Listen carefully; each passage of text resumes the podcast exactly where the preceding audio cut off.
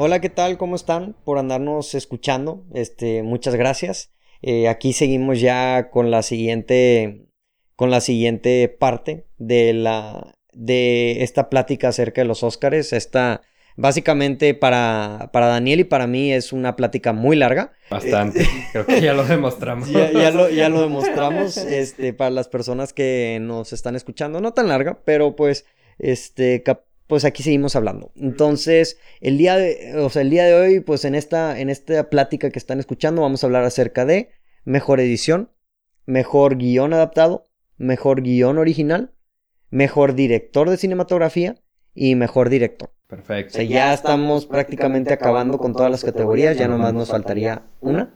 Entonces, vamos a empezar con la primera, que es mejor edición. Va. Los nominados a mejor edición es Ford vs. Ferrari, este, The Irishman, Jojo Rabbit, Joker y Parasite. Entonces, ¿qué piensas acerca de esta categoría? Uf, pues de las películas que he visto, pues está bien. Este, creo que esta es otra categoría donde este, veo a Joker incluido y la dudo un poquito. Ok. Este, este, digo, o sea, a final de cuentas, o sea, la categoría de mejor edición es un poco tricky porque, o sea, muchas veces van a nominar a la edición que más resalte, que más llame la atención, y a veces podrías considerar la mejor edición como la que no capta tu ojo, o sea, la que es más, este, que no ves, ¿sabes? Ujú, ujú. Este, y digo, o sea, eso es, supongo que es un poco difícil para la academia, la academia decidir, este, cuál es el mejor o no, pero si nos vamos por de que qué fue lo más vistoso de- del año, este, para mí lo que más se me quedó en mi mente como este, la mejor edición del año, yo creo que fue el montaje de Parasite. Ok. Este, toda la escena de tuberculosis, o sea, creo que Sí. se me queda como de que, ah, no manches, eso fue increíble cómo lo juntaron todo. Y, y, y, un- y hacer un montaje en una película es una manera de decir como de que, ah, sí, o sea, yo soy el editor y yo estoy juntando todo esto y llama mucho la atención, ¿no? Claro, claro. Este, pero creo yo este, que la persona que tiene más oportunidades, este, la editora de The Irishman, este, creo que, o sea, no sé, o sea, haciendo una película de Martin Scorsese, creo que es la persona que ya trabajando con él por muchísimos años, este, y pues, o sea, digo, también manejar una película de tres horas con diez minutos, o sea, pues no es, no es algo ¿Tres horas? No, tres horas diez no, güey. Tres horas cuarenta, güey. ¿No, ¿Tres horas cuarenta? Sí, Sí, me güey. duraba tres horas diez más créditos, pero... pues, Ah, sí, o bueno, sea, puede ser, puede ser, puede ser. pero, pero sí, o sea, yo, yo creo que, o sea, conociendo la película, el tipo de película que es, se inclinaría más la academia por The Irishman. Ok. Este, y sí tiene muy buena edición, o sea, sí maneja muy bien, o sea, tiene sus momentos vistosos, vistosos, pero también tiene sus momentos sutiles, entonces... Pues sí, creo que el único que pienso que está un poquito de más es Joker, o sea, no, no veo por qué incluirlo aquí, Ok. pero pues sí, ¿tú qué opinas? Sí, yo, yo estoy, o sea, pienso muy parecido a ti. O sea, creo que, y ahorita, fíjate que no lo estaba pensando, pero ahorita que lo mencionas, o sea, sí.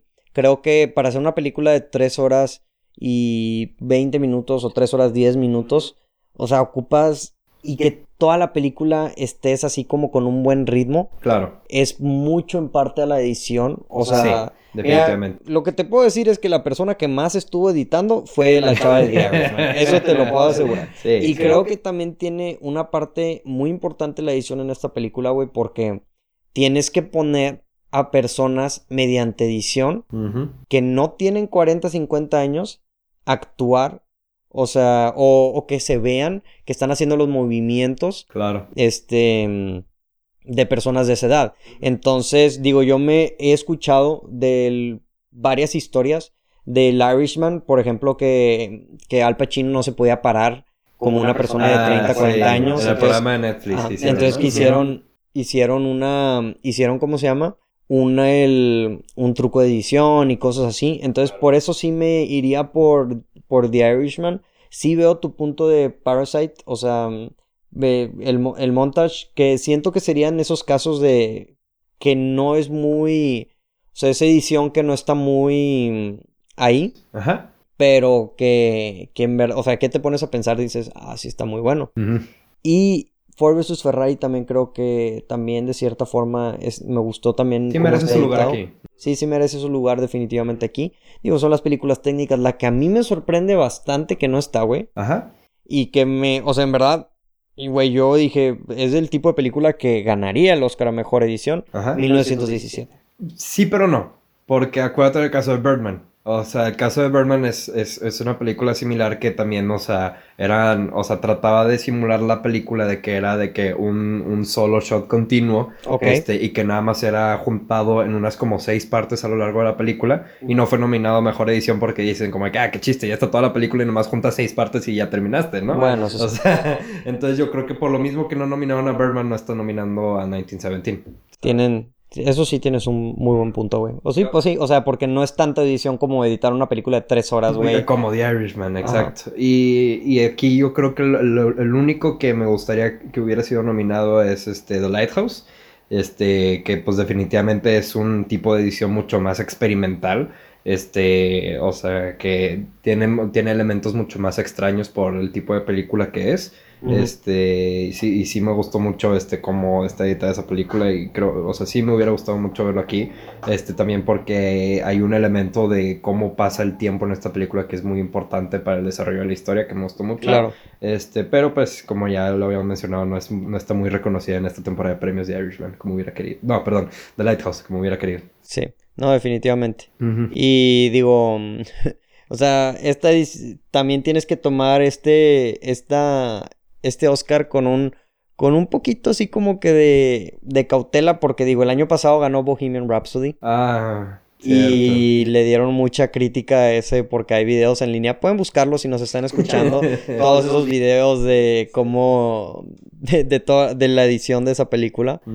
Entonces, digo, sí puede volverse algo muy subjetivo. Pero si tuvieras que escoger, entonces escogerías The Irishman. Sí, yo creo que sí. Yo, creo, que, yo también. Entonces, con eso vamos a pasar a mejor guion adaptado. Y aquí es donde las, las categorías ya se empiezan a poner buenas. Y se empiezan a poner determinantes. Porque muchas veces estas, la de guion adaptado y guion original, las películas que ganan estos son una de las dos, eventualmente la que termina ganando mejor película. Muchas veces es el caso. Este, o sea, puedes irte a años atrás y quisiera pensar una película, o sea, ahorita no la tengo en mente, que no haya ganado mejor guion original o mejor guion adaptado, que haya ganado mejor película del año. Es rara ocasión. Es rara ocasión. O sea, tienes el caso del año pasado, Green Book ganó mejor guion adaptado, creo que fue. Entonces digo, y te vas para atrás, te vas para atrás, y así es. Entonces, mejor guion adaptado, tenemos la, la, la película de The Irishman como nominada, basado en I Heard You Penthouses, Jojo Rabbit. El escritor es Taika Waititi, Joker, este, Todd Phillips y Scott Silver, Little Woman por Greta Gerwig y Los dos papas por Anthony McCarthy. Entonces, de esta categoría, ¿cuál te llama la atención? Ah, pues esta es otra categoría donde no, me suena mucho Joker. Este, sí, no. sí, sí, pienso que hubo, que hubieron mejores guiones, este, adaptados, este, no sé, o sea. ¿Cómo cuál? Ah, adaptados. No sé, pudiste haber metido Endgame ahí, no sé. Ah, sí. no, o sea, tipo, no, no, no se me ocurre algo de que así instantáneamente, pero Ford vs. Ferrari creo que este, este fue un guion que me gustó más, este, y es, y es una historia adaptada. Pero, pues no sé, o sea, creo que si tienen una oportunidad de darle una categoría grande este, a una mujer este, que está compitiendo contra hombres, es aquí es en guion adaptado y, es, y sería dárselo a Greta Gerwig este, por Little Women. Este, ya ganó el Critics Choice Awards. Este, y, ¿Ah, sí? Sí, sí, sí, sí. Entonces, este, yo o sea, le apostaría que Greta Gerwig gana mejor guion adaptado. Este, pero pues, este, The Irishman y Two Popes, o sea, son películas que dependen mucho de sus diálogos. Y es algo curioso para estas dos categorías porque pues un guion no solo diálogos, o sea, también implica acciones, secuencias, este, el orden de las, eh, de, las escenas, pero normalmente cuando hablas de un guion, hablas de qué tan buenos son los diálogos de una película, ¿no? Este, y sí. Pero también, o sea, una cosa importante es la, cómo lo trasladas, o sea, porque luego también no, no me acuerdo un caso, oye, la película de, de Hamlet o de, creo que había, era un caso de algo así parecido pasó, que adaptaron la película de Hamlet y ganó el Oscar a mejor guion adaptado y luego era de que, güey, era el guion de era Shakespeare literalmente, güey, o sea, entonces eso es lo único que puede ser así como que tendría que ver qué tan fieles fueron o qué tanto lo, lo en verdaderamente lo adaptaron. Sí, no conocemos el trabajo de estas mm. cinco películas también. Sí, he leído algunos cómics de The Joker, es lo más que ah, lo, lo que me da curioso es si el Joker está como que adaptado del Joker en general o si es más como de, o sea, si aquí está nominado en base a un cómic en específico. No, según yo no está nominado a un cómic en, específico, solo que es una adaptación de un, de un personaje que ya existe. no, es basado en un cómic, pero existe. Digo, sí, definitivamente sí se me hizo muy interesante, pero basándonos en solamente en películas de superhéroes nominadas a mejor guion adaptado, creo que Logan hizo un mejor trabajo, o sea, como una adaptación, como un guion adaptado. Entonces, si no ganó esa, no creo que el Joker gane. No, este, Entonces, capaz sí, sí me iría por Greta Gerwig, este, igual que tú, o The Irishman. Pero por el mismo hecho de diversidad y la falta de diversidad, creo que sí se pueden ir en, ese, en este tipo de categorías. Uh, y digo, no es por decir de que, ah, solo porque es no, diversidad. o sea, no, no los culpo. O sea, tendría... no he visto Little Women. Exacto, exacto. Entonces digo, aquí una cosa, este... O sea, un, una apuesta 100% viendo... Lo que ha pasado en los Critics' Choice Awards, etcétera. Pero sí, o sea, pues si se lo lleva Gerwig, creo que a mínimo lo que más me gustó de Lady Bird, este, viendo Lady Bird, pues fueron, los diálogos, fueron los chistes, o sea, este, la interacción entre los personajes. Es muy buena escritora ella. Ella y Noah, Noah Bautman, que son pareja, son muy buenos escritores. Después de Frances Ha también es una muy buena película. Frances Ha. Fíjate que no me gustó tanto eso, pero X. A mí sí me gustó. pero... Entonces, este, pero sí, o sea, es, son diálogos que resaltan. Y este, y pues sí, entonces, pues vamos a pasar a la siguiente categoría, que es mejor guion original. Y, y me vas a, no, o sea, me vas a corregir si estoy equivocado, pero yo creo que en esta categoría, sabiendo quién ganó esta categoría, vamos a saber quién va a ganar el Oscar a Mejor Película, güey. Ah, caray. O sea, es lo que yo creo. Porque las, todas las que están compitiendo a Mejor Película... Son las que más tienen probabilidad de ganar. Prácticamente sí. O sea, no veo ninguna película de mejor guion adaptado que verdaderamente gane la mejor película del año. Y que sí se lo dan a Knives Out. Pues, no, no, no creo que eh, gane Knives Out, por más que me haya gustado esa película. y, tiene un muy buen guion. Sí, definitivamente. Un guion muy creativo que este, hace lo que Ryan Johnson hace, que es este, agarrar este, algo como Star Wars y darle un spin diferente. Pero en este, con el tema del Who Done It. Este, que lo hace muy diferente una película como Club y, este, y lo hace muy bien. Me gusta mucho Knives Out. Este, pero sí, no creo que lo gane. Definitivamente va a ganar uno de los otros cuatro. Este, no, no creo imposible el hecho de que, o sea, puede pasar de que, que lo gane el guion y que la, la mejor película sea otro. Puede ser. Puede ser. Puede ser. Pero... Get Out ganó este Oscar. Sí, sí, sí, sí. Entonces, o sea, sí, sí hay una posibilidad, pero pues definitivamente te hace pensar mucho a quién se lo van a dar y cómo esto se va a relacionar con mejor película. Yo, a primera instancia, este, yo creo que se inclinaría más, este, por Quentin Tarantino. Este, este, no sé, o sea, creo que la parte de sus películas que más le importa es el guion. O sea, él tiene este sueño de que él va a ser la persona para cuando se jubile, de que con más Oscars a mejor guion. Este, creo que él, su persona. ¿sí? sí, sí, sí, sí. O sea, porque Woody Allen tiene tres y él ahorita tiene dos. Entonces quiere tener cuatro cuando se retire. Y pues, o sea, si suponemos que si, lo va, si va a hacer 10 películas y luego se va a retirar, nada más le quedan estas dos oportunidades para poder ganar mejor guion. Entonces, o sea, creo que ahorita se podrían inclinar un poco más a Once Upon a Time in Hollywood. La única que no creo que se lo lleve es 1917, porque es una película mucho más técnica.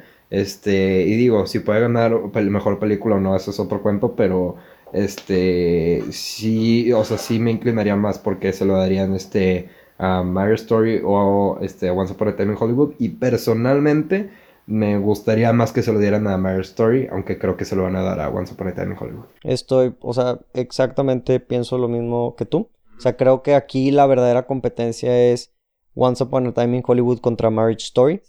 Entonces, yo cuando igual famosamente cuando salí del cine de ver Marriage Story, sabido por millones de personas, yo dije que cuando salí de ver Marriage Story dije dos cosas. Scarlett Johansson va a, ganar mejor actriz, Marriage Story va a ganar mejor guion. Okay. O, sea, esas dos cosas salí así de que, güey, me quedó. Este, claro. Entonces, Pero entiendo lo que dices de Quentin Tarantino y para las cosas a donde van ahorita, sí creo que está agarrando más fuerza Once Upon a Time in Hollywood. Sí, sí, sí, sí, de una manera inesperada. O sea, yo viéndolas, sí. yo viéndolas, o sea, sí me gustó mucho, pero viendo cómo trataron a The Hateful Eight, que en mi opinión The Hateful Eight se merecía mejor guion y no ganó nada, fue nominado como a dos o tres Oscars nada más, ¿sabes? O sea, este, y digo, o sea, también, o sea, Django sigue en lo mejor guion, pero había otras películas de Tarantino que no generan tanta atención en los premios. Pero aquí les dio en su mero mole. O sea, están hablando de Hollywood y a Hollywood le encanta que hables de Hollywood. Claro, claro, claro. Y a él le encanta hablar de Hollywood. Entonces, o sea, este, creo que esto sí, o, sea, dado cómo lo trataron por este de Hateful Eight, este, no creí que ganara tanto momentum como el que ahorita tiene. Porque, pues, este. Y está agarrando más. Ajá, tenemos a Brad Pitt que puede ganar, o sea, tenemos otras categorías en las que puede ganar este Once Upon a Time in Hollywood. Y este, y sí, como dices, o sea, este, digo, Parasite, claro que me encanta y todo, pero este, creo que la competencia está entre Marriage Story y Once Upon a Time in Hollywood. Sí, definitivamente. inclinándome yo, por gusto personal, Marriage Story, por probabilidad, creo que Once Upon a Time in Hollywood. O sea, y, y nomás por el hecho de que March Story en sí, en sí me gustó más que Once Upon a Time in Hollywood. Sí, a mí este, Pero, pues bueno, como dices tú, es, es el mero mole de estos... De, estos, de la gente que vota. De, la, gente, que, vota. Claro. Y pues, digo, algo saben. Entonces, pues vamos a seguir a la siguiente. Este, ¿Hay algún guion que se te ocurra que no estuvo nominado a Mejor Guión Original? Fíjate que otra vez le voy a este, traer más atención este, a The Lighthouse. Este, no sé si viste La Bruja, The Witch. Este, que es la primera película del director de Lighthouse y, y sigue con esta costumbre que ahora tiene él de, este, de adaptar este, libros y cartas este, que en el lenguaje de 1890 y poder traerlo a un guion en una película de 2019. este, creo que es un muy buen guion. El hecho de que puedas tener a Willem Dafoe monologueando por tres minutos y que siga pareciendo interesante, o sea, sí me hubiera gustado más este, que hubiera estado nominado aquí en vez de 1917 o algo así, que se ve como una película mucho más técnica. Este, pero aún así, o sea si nos guiamos también porque pues 1917 también tiene que tener direcciones, este, no solo diálogos, este, y, o sea, secuencias mapeadas, este, por medio de palabras y todo eso, entonces, este, pues entiendo por qué no nominaría nada lejos, ¿no? Pero, claro, pues, claro, sí me hubiera gustado verla aquí. Sí, definitivamente. Y tengo una pregunta con respecto a mí, no es a The Lighthouse. Ajá. ¿El diálogo es igual que, que The Witch? O sea que... ¿En qué sentido? Mm, o sea, bueno, al menos The Witch yo no le entendía el diálogo, tenía que leerlo con subtítulos. Ah, es mucho más comprensible. Bueno, o sea, ninguna de las dos películas las vi sin subtítulos, para empezar. Este, yo le recomendé a muchos amigos que vieran The Witch y se les ocurrió verla sin subtítulos y me dijeron, ¿qué me recomendaste? O sea, no lo entendí nada. Sí, claro. Exacto. Entonces, o sea, véanlas con subtítulos, definitivamente. Este, pero, pero creo que es mucho más entendible y un poquito más coloquial el lenguaje de The Lighthouse a comparación del de The Witch. Sí, porque el The Witch es completamente de folclore, güey. Sí, sí, sí, sí, es más antiguo aún que el de The Lighthouse. Entonces, ok, nomás era mi única duda con respecto al guion. Vamos a pasar a la siguiente categoría, que es director de cinematografía. Ok. También son muy buenas opciones. Este, la las opciones son 1917 con Roger Dickens, The Irishman con el mexicano Rodrigo Prieto, Joker con Lawrence Sher, The Lighthouse con su nominación de Jarin Blaschke y Once Upon a Time in Hollywood con Robert Richardson. ¿Qué piensas acerca de esta categoría? Pienso que va a ir para Roger Dickens. Este, digo, Roger Dickens este, ha perdido muchas veces el Oscar, este, porque ha estado muchas veces nominado contra el Chavo Lubezki, o sea, sí, sí, sí. y sí, o sea, tipo las veces que ha perdido las ha entendido, porque en verdad ha estado nominado contra peliculones, pero pues Roger Dickens ahorita probablemente sea el mejor director de fotografía que vivo. Claro. con el Chavo Lubezki porque no puedo poner encima uno del otro, los dos son increíbles. La, la única diferencia que le doy a Roger Dickens en comparación a Chivo es que Roger Dickens hace muchas más películas. Sí, sí tienen un estilo diferente, a final de cuentas. este, y sí, Roger Dickens es más prolífico, definitivamente. Este, pero sí, o sea, qué bueno que se llevó el Oscar por Blade Runner 2049, súper merecido. Este, de igual manera creo que se lo va a llevar aquí. Este, bien, este, bien merecidas las otras este, nominaciones. O sea, yo sé que no he hablado lo mejor de The Joker, este, porque pues no me atrae mucho las otras nominaciones. Pero en cuanto a cómo están las tomas, cómo está la luz, este, este, cómo, cómo fue, cómo fue este, la dirección fotográfica de Joker, pues creo que es uno de los mejores elementos de la película, hasta eso. Claro, Entonces, o sea, igual, o sea, tal vez no se merecía estar entre estos cinco, pero sí es un buen elemento que tiene la película, la dirección de fotografía. Yo ahí sí difiero porque yo sí creo que, o sea, en mi, en mi opinión, okay. o sea, si no era 1917, que 1917 para mí lo va a ganar. Ok. Este, sí, ver la película. ¿Eh?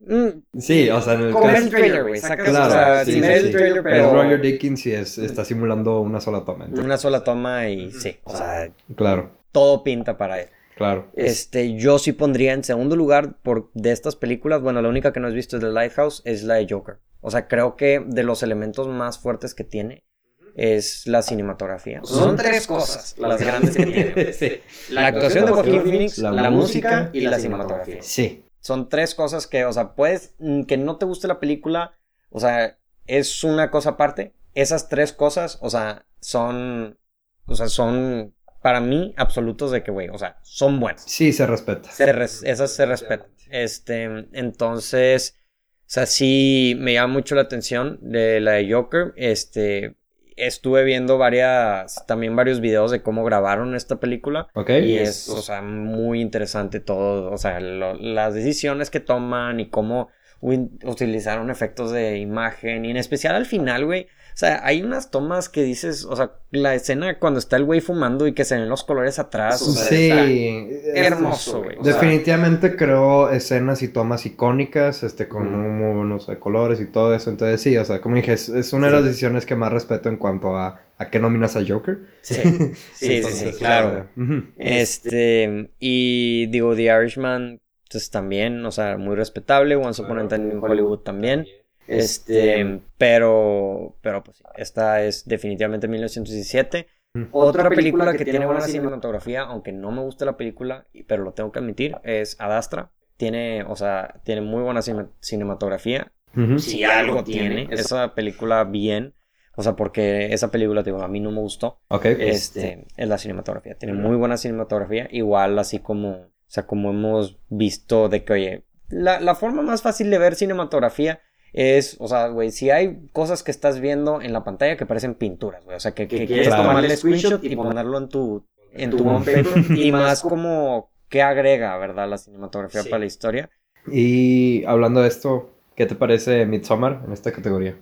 Muy, qué bueno que la mencionaste, güey. Yo creo que también pudo haber sido una buena opción. En verdad, a mí, o sea, The Irishman, la cinematografía, bueno, es que no sé, no, sí. O capaz y Once Upon a Time in Hollywood. Esas, esas dos, una de las dos sí podría cambiar por Midsommar. Porque creo que la, porque la cinematografía de Midsommar sí, sí está muy buena. Los colores, o sea, igual como te dije, o sea, hay tomas que las ves y dices de que, güey, se ve hermoso esto. Y me encanta que quiere ser algo diferente porque trata de ser una película de horror y, es, muy rara la ocasión en la que ves una película de horror que la mayoría es en la luz del sol. Sí, este, claro. Que todo es verde, que todo está súper iluminado y todo eso, y aún así este, logran lograr logran llegar a este sentimiento de que estás este, en una situación en la que no quieres estar y es, y es la luz del día y aparte hay un muy buen mix con los efectos visuales, este, con las escenas en las que están drogados y todo eso. Claro, claro. claro. Todo lo mezcla muy bien y todos los colores cuadran de una manera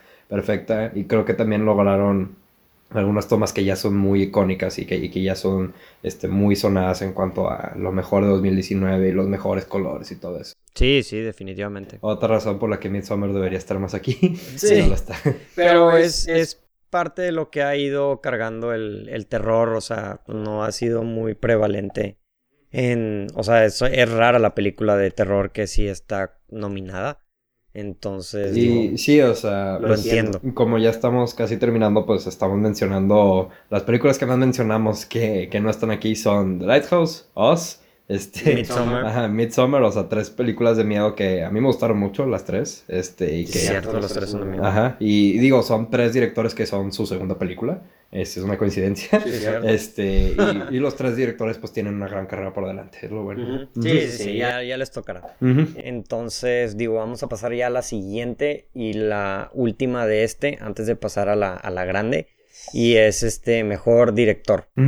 El mejor director está Bong Joon-ho de por Parasite, Sam Mendes de 1917, Todd Phillips por Joker, Martin Scorsese por The Irishman y Quentin Tarantino por Once Upon a Time in Hollywood. Así es.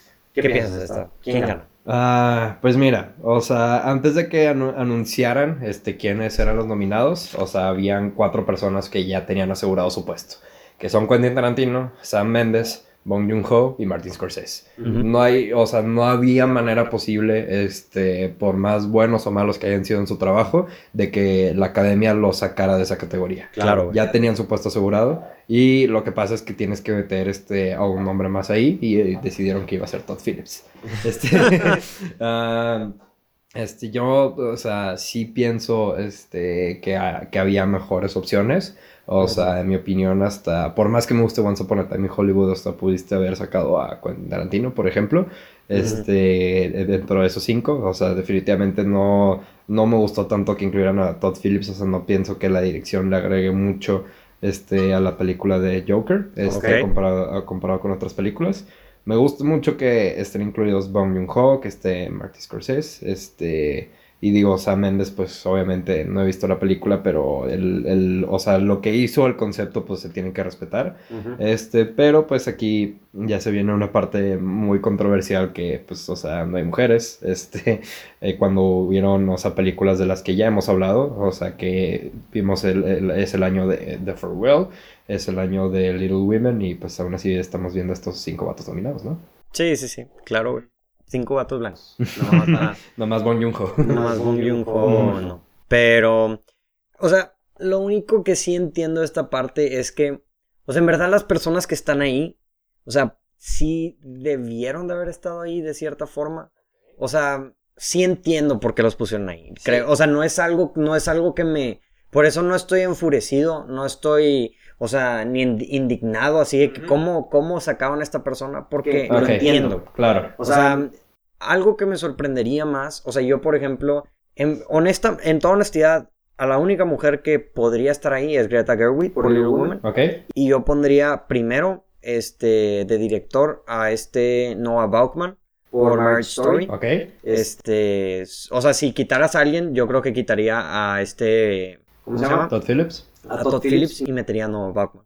Este, o, o lo sacaría y metería a James Mangold también, o sea, Ok. Digo, también todo tomando en consideración que no he visto Little Woman. Sí. Pero, este, pero, o sea, bueno, al, al menos de la parte de Noah Bauchman, o sea, creo que sí. O sea, También, este, muy sonado, este, que podía ser en vez de Todd Phillips fue Taika Waititi. Sí. Este, que fue nominado al Critics' Choice Awards en vez de Todd Phillips, Ujú. este, por ejemplo. Y sí, o sea, definitivamente aquí ves, este, cuáles son las películas que la academia, este, considera como las mejores películas, este, por medio de sus directores. Claro. Y, y- y decidieron que, pues, simplemente las otras películas eh, dirigidas por mujeres, este, pues, no eran, o sea, no eran suficientemente buenas para estar ahí. Y pues sí, o sea, es lamentable, o sea, no solo porque la academia esté haciendo esto, sino porque pues simplemente no hay suficientes directoras trabajando Exacto. actualmente en todo el mundo. Creo Este, creo que a- hace rato mencionabas también Portrait of a Lady on Fire, este que he escuchado que Celine Sciamma este, hizo una de las mejores direcciones del año y que también se merecía estar ahí, pero ni siquiera está nominada a Mejor Película Extranjera. Sí, no. Este, y sí, o sea, sí hay y sí se merecen más atención, pero pues también necesitamos, o sea, se necesitan más mujeres dire- directores para estar dentro de esos cinco. Y, y creo que sí está creciendo bastante. O sea, sí creo ha habido sí. algo de progreso. Esto, este año, ¿Algo? algo, algo, pero sí estoy viendo al menos más películas, este, por ejemplo, Greta Gerwig, o sea, ya están empezando a salir Wang. Lulu, Lulu Wang, o sea, todas estas chavas, o sea, todos estamos hablando de películas que nosotros creemos que debieron haber sido. Y siento que antes, o sea, ya se están poniendo más a la conversación, este, más, o sea, de cierta forma, sí hay veces que pasa así, porque digo, también, o sea, si, si quieres jugar la carta de la diversidad, también, oye, pues, de gente afro, afri- afroamericana, pues no, tampoco hay nadie. Ajá, sí, sí, sí. En las categorías principales hay uno y es Cintia Evira. Claro. Nada más. Sí, y digo, o sea, o sea, lo que me da un poco de esperanza es que hay un poco más diversidad de raza en la categoría de mejor director, o sea, esta vez este tenemos a un director de Corea del Sur. Este, los en la última década lo ganaron, o sea, Iñárritu y Cuarón, este, lo ganaron cuatro veces, ¿no? O sea, mínimo, o sea, tienes mexicanos, o sea, tienes coreanos, pero pues es, es un hecho que, o sea, la mayoría de las este, mujeres que trabajan como directoras están en la televisión, están en series, están en documentales y no trabajan tanto en estas películas que están nominadas al Oscar. Claro, definitivamente. no, Definitivamente. Sí, sí, sí. Entonces. Pero pues, o sea, también considerando que Greta Gerwig este, y Lulu Wang están empezando sus carreras, este, tipo, se nota que tienen un futuro muy brillante por delante. Este, hablamos mucho sobre los guiones de estas dos películas, este, sobre las actuaciones de estas dos películas. Este, digo, Greta Gerwig, apar- aparte de ser muy buena este, directora y guionista, en mi opinión, pues también es muy buena actriz. A mí me gusta mucho cómo actúa. Este, y, y sí, o sea, tipo, aquí los, los directores que ves, o sea, pues ya habían sido nominados antes, o sea, ya habían tenido reconocimiento. Nomás Todd Phillips es como que el extraño aquí que el mayor reconocimiento que tuvo es por The Hangover antes que Joker. Sí, es como... Ajá, sí, sí, sí. Sí. Y, Digo, y, y yo sí, o sea, le doy su crédito de que también, o sea, hizo bien la dirección. Entiendo también por qué está nominado. Y Y de de hecho, hecho, cuando... cuando- tú y yo habíamos platicado antes, que me habías dicho que habían cuatro y que no sabías cuál era el quinto, y yo te dije que probablemente iba a ser Phillips. Phillips. Ajá. Este, mm, no porque piense que sea el director, el mejor director, te digo, en cuestión de, digo, Joker es mi segunda película favorita del año, o sea, pero entiendo, por ejemplo, o sea, Noah, Noah Bachman a mí, para mí hizo muy buen trabajo igual dirigiendo. Sí. Sí, sí, sí. Y, y- Entonces- y hemos hablado en otras categorías de cómo hay, eh, o sea, puedes entrar en esta categoría o puedes no entrar dependiendo de qué tan vistoso sea tu trabajo en esto. Exacto. Y definitivamente el trabajo de Noah Baumbach, o sea, tuvo que ser perfecto para que Marriage Story saliera como salió, pero no tiene una escena donde, ah, el director hizo esto, Exacto. como lo tienen estas películas que están nominadas. Ajá. Y en especial, que creo que es la que va a terminar ganando, la de 1917. Yo, es, es- si yo me fuera por una, si yo creo que Quentin Tarantino tiene, la lo único que me quita es que se lo vayan a dar a Quentin Tarantino, de Cierta cierta forma. forma. No tiene mejor director, según yo. No No tiene- tiene, no sé. Pero yo creo que si le dan, no sé, es que en verdad ahí es cuando ya entró la duda. Yo sí me diría por 1917 porque simple hecho, o sea, de 1917, al igual que le pasó a Ñarritu con la de Birdman, o sea, hacer una hazaña así, Ajá. o sea, de hacer todo en una toma, se ocupa, siento que demasiada coordinación y Sí. muy buena dirección. sí, sí, sí, sí. No, No cualquier, cualquier director, director te hace una película de ese. O sea, yo creo, o sea, ocupas algo, o sea, ocupas tener un talento muy, muy bueno. Claro. Para que. Y aparte creo que esta, o sea, le, le da uno más que a Birdman. Digo, no he visto la película nuevamente. Claro. Pero el simple hecho que es de guerra. Sí. Y ya metes muchas más Sí, complicaciones. sí, sí, digo, ha- habrá que verla porque, o sea, se me haría muy raro que supera a Birdman siendo que es mi película favorita de la década, ¿sabes? Este, pero, este, pero sí, o sea, yo, yo la verdad es que, o sea, sí votaría por Bong Joon-ho porque, pues, ahorita lo hablamos más de mejor película, pero Parasite es mi película favorita del año, este, y, pero sí hay mucho más momentum para que gane Sam Mendes de una manera que no lo pensé antes de ver de los Globos de Oro. O sea, yo, pensé antes de los Globos de Oro que 1917 era otro Dunkirk, ¿no? O sea, que, que pasaba por los premios, este se, ganó, se ganaba los de sonido, pero al final de cuentas Christopher Nolan no ganó mejor director. Ajá. Este, y ahora sí hay una atención que se le está trayendo a Sam Mendes que pues no se le trajo Christopher Nolan en su momento. Este, y sí, o sea, creo, o sea, creo que su mayor competencia ahorita es Bong Joon-ho.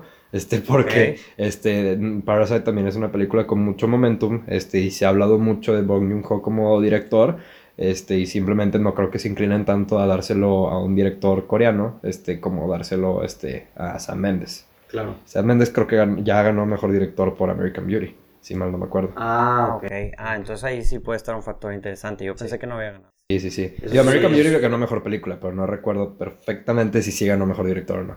Ok, no, puede, puede ser. Entonces, eso, eso sí lo tenemos que investigar. Sí. Definitivamente, lo que te puedo decir de lo de Bong Joon-ho es que es un, y también sin spoiler Parasite, este, que es una película que se nota que el- la dirección es muy maestra. Claro. O sea, cómo, cómo van por los diferentes géneros que taclea. sí, Este, y lo, las curvas que da. sí. Este, sí ocupan un nivel de maestría que se le nota por el tipo de películas que ha hecho antes. Definitivamente, sí, sí, sí. No, sí, o sea, normalmente los directores tratan de evadir el mezclar comedia con drama, mezclar comedia con horror, o sea, mantenerse muy centrados en esto. Y, es, y, y Bong Joon-ho pasa de un género a otro sin, sin ningún problema. O sea, ya, ya se convirtió en, en parte esencial de sus películas siempre, con la excepción, no sé, de Snowpiercer, por ejemplo, que se, que se nota que es una película más seria. Pero si tú ves una película este, de él de 2003, Memories of Murder, que antes de esta era mi película favorita de él, este, pasa de comedia a drama, a miedo de un momento a otro y lo hace perfectamente. Me- Me gustaría mucho que ganara Bong Joon-ho a Mejor Director, pero o sea, sí, sí inclina más a que se lo va a ganar Sam Mendes. Ok, no, definitivamente. O digo, en una de esas sorprende Quentin Tarantino, pero no creo.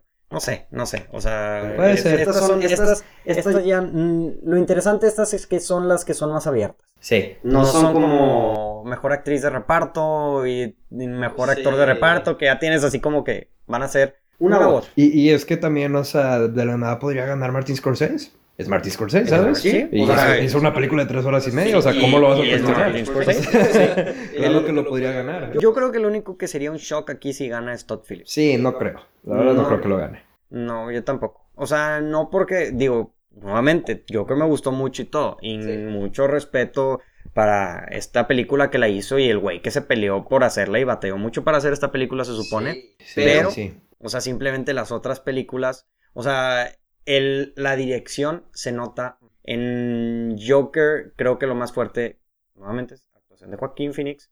Este, la, La música, la música y de. Y la historia, digo, la historia sí, o sea, el- al fin y al cabo es, es un take muy diferente de lo que habíamos visto y muy original. Este, pero bueno, este, pues ya con eso terminamos esta sección. Entonces, pues ya nada más queda una sección. Ya estamos a punto de terminar, güey. Después, Después de, de- dos horas. dos horas y pico para nosotros, para la gente que nos está escuchando un poquito menos. Ey. Entonces, pues estén al pendiente del siguiente. Y pues sin más por el momento los dejamos. Como siempre, disfruten la fusión.